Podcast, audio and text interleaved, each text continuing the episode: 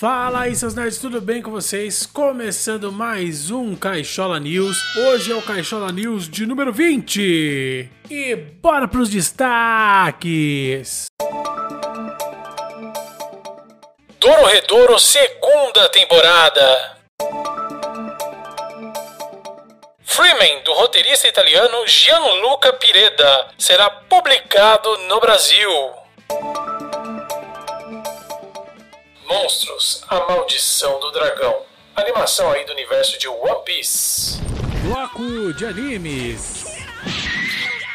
Para dar início a esse bloco de animes, vamos começar aqui falando dos animes que já deram início aí da temporada de inverno. Então, os animes que começaram essa saga são Ishura 3, 3 de janeiro, Bottom Tier Character Tomozaki Second Stage, 3 de janeiro, Solo Leveling, 6 de janeiro, de Hunted Undead Adventure, 8 de janeiro, Metallic Rouge, 10 de janeiro, Bushigiri, 13 de janeiro. Voltamos então à programação normal. A primeira notícia que eu trago aos senhores hoje é a Size Plus Elf. É um mangá que agora vai se tornar anime até o final aí do ano. Basicamente, temos aí uma massagista chamada Naoi Kun, que no final do seu dia de trabalho fica encarregado de um cliente bem peculiar. Uma elfa que, após vir para o nosso mundo, fica obcecada por comidas porcarias. Ganha alguns quilinhos a mais. Agora fica a pergunta: será que Naoi conseguirá ajudar nossa amiga elfa a perder peso? Após aí o hiato de meio ano, esse hiato foi para eles poderem mudar de editora. Ele voltou a ser lançado o mangá aí de Plus Sized Elf. Eles lançaram aí em 2021 pela do Demo Young Champion da Akita Shoten. Parece que ali em outubro de 2021 eles lançaram ali o oitavo volume dessa série aí que, pelo que parece, continua sendo lançado. Parece que a própria editora relançou aí os volumes do 1 ao 7 aí em 2022 com capas novas, todo remodelado e acabou entregando essa história novamente pra gente. Dororedoro terá segunda temporada. Esse anime eu tava realmente esperando bastante essa segunda temporada. É um anime que acabou me pegando ali porque na época que eu tava assistindo, eu tava procurando coisas diferentes para ver e o anime ele entrega exatamente isso. É um universo terrível assim, caótico, estranho, mas é diferente realmente e a história ali por trás do nosso protagonista é muito interessante. Você fica realmente querendo saber ali o que, que aconteceu para ele ficar com aquela cabeça de lagarto. Eu assisti a primeira temporada, ela teve uma animação bem feita,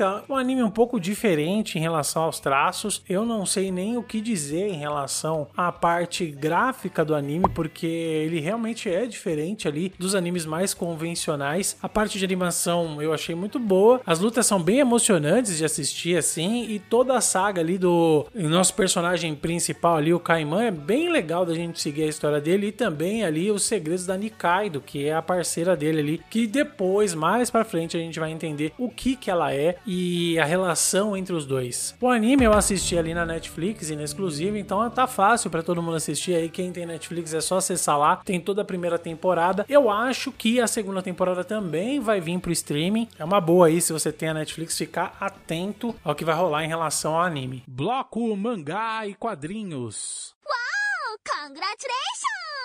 Double Helix Blossom, novo mangá aí do autor de Licorice Recoil. Olha, isso aqui talvez seja bem promissor, né? Porque o Azaura, que é o criador ali de Licorice Recoil, ele se juntou com um artista de nome Gomeyuki Nishima. Eles acabaram aí de lançar uma obra em mangá e ele foi lançado exatamente no dia que nós estamos gravando aqui, né, no dia 15 de janeiro. Eles estão lançando esse mangá na Weekly Korokoro Comic da Shogakukan. O mangá é ambientado em um futuro próximo e começa com o despertar da policial Kiko Shinonomi, Estavam falando de mim? que foi colocada em êxtase criogênica por 60 anos para evitar aí um ferimento fatal. Em um novo mundo desconhecido para ela, ela é obrigada a se juntar a Kyo Tsukusagari, um criminoso com uma extensa ficha criminal, mas equipado com poderes psíquicos. Junto eles resolvem incidentes paranormais. Tá me lembrando um pouco ali do Demolidor do Sylvester Stallone, com a única diferença que não vai ter Brucutus, pelo que a gente pode perceber. Outra informação interessante é que essa obra aí que tá indo pro mangá agora, ela vai se tornar um jogo de tabuleiro. Olha aí, quem é, os dois criadores são o Masato Esugi e o Noriaki Watanabe. Eles dois trabalharam aí em outro projeto, né, que se eu não me engano é um outro jogo de tabuleiro que parece que é assim: você é um monstro gigante e aí os seus outros amigos que estão jogando junto com você vão ser as pessoas que vão tentar impedir que esse monstro avance e tome terreno ali dentro das cidades e mate pessoas, etc. É interessante, né? Talvez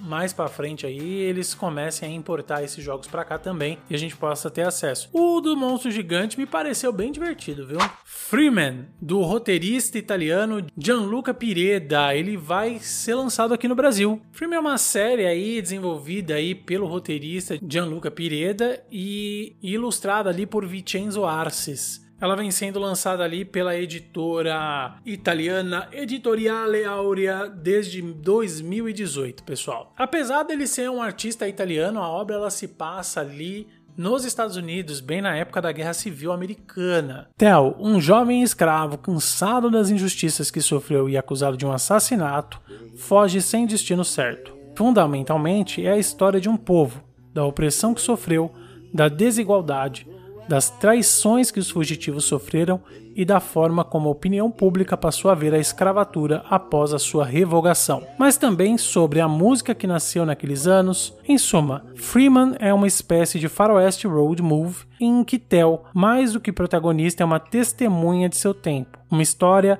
dramaticamente atual onde há algumas situações que seguramente nos lembram dos dias de hoje. Essa obra está vindo aqui para o Brasil aí por conta de uma parceria aí de uma editora gaúcha, né, a, da Rosa Studio, e junto com o selo italiano Editorial Lorobuono Fumetti. Então eles fizeram essa parceria e trouxeram essa obra para cá. Parece uma obra muito bacana. E por que, que eu trouxe ela aqui? Tá rolando a campanha do Catarse, né? Além da gente ajudar ali a editora a trazer essa obra para cá, você pode pagar aí as revistas com um preço promocional. Se eu não me engano, vão vir seis revistas ao todo. Então você já vai pagar isso aí com um preço promocional. Então é assim, acessa lá o Catarse, dá uma olhadinha no que eles estão oferecendo. Então você pode ver ali e pegar ali a que cabe mais dentro do seu bolso ou escolher outra opção que tenha mais recompensas, né? Tem tudo isso lá, é só dar uma acessada lá. Outra coisa, né? Eu vou deixar aqui o link né, para vocês acessarem aí o Catarse e também vou deixar a entrevista que a tradutora Luvieira fez com o Gianluca, com o roteirista, criador aí do quadrinho. Então, dá uma acessada lá para vocês verem, é bem interessante. Bloco Cinema e Séries. Não é um Transformers, né? Mas é um bom filme. A Netflix está embarcando aí firme e forte no universo de animes e a gente consegue reparar isso com as obras aí do Eiichiro Oda.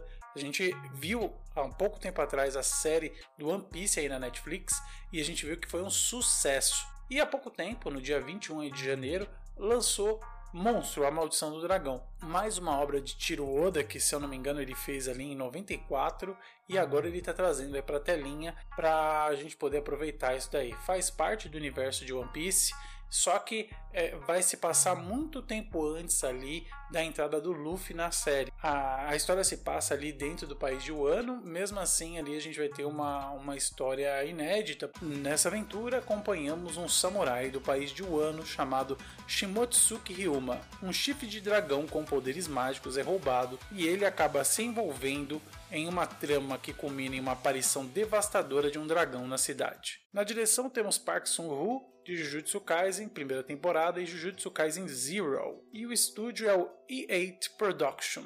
Pessoal, eu não sei se vocês já viram Jujutsu Kaisen, mas assistam que é incrível. A animação é excelente, então vale muito a pena. Inclusive, o diretor aqui fez um excelente trabalho ali na primeira temporada. A gente tem lutas incríveis, animação incrível, a história é bem cativante, então realmente vale bastante a pena. Uma outra notícia importante é que a série live action aí de One Piece está sendo produzida já a segunda temporada e ela vai ser lançada no ano de 2025. Bom, pessoal, é isso. Fiquem com essas notícias aí. Eu espero que vocês tenham gostado do vídeo. Se gostou, deixa aquele curtir maroto e se inscrevam no canal para vocês receberem aí os nossos conteúdos. Se vocês quiserem ficar por dentro dos conteúdos que a gente vai trazendo aqui para vocês, é só vocês acessarem o nosso Instagram. Eu vou deixar aqui na tela em algum lugar aqui, então vejam lá, porque a gente sempre está postando o conteúdo que vai rolar aqui no canal. Então até a próxima e valeu!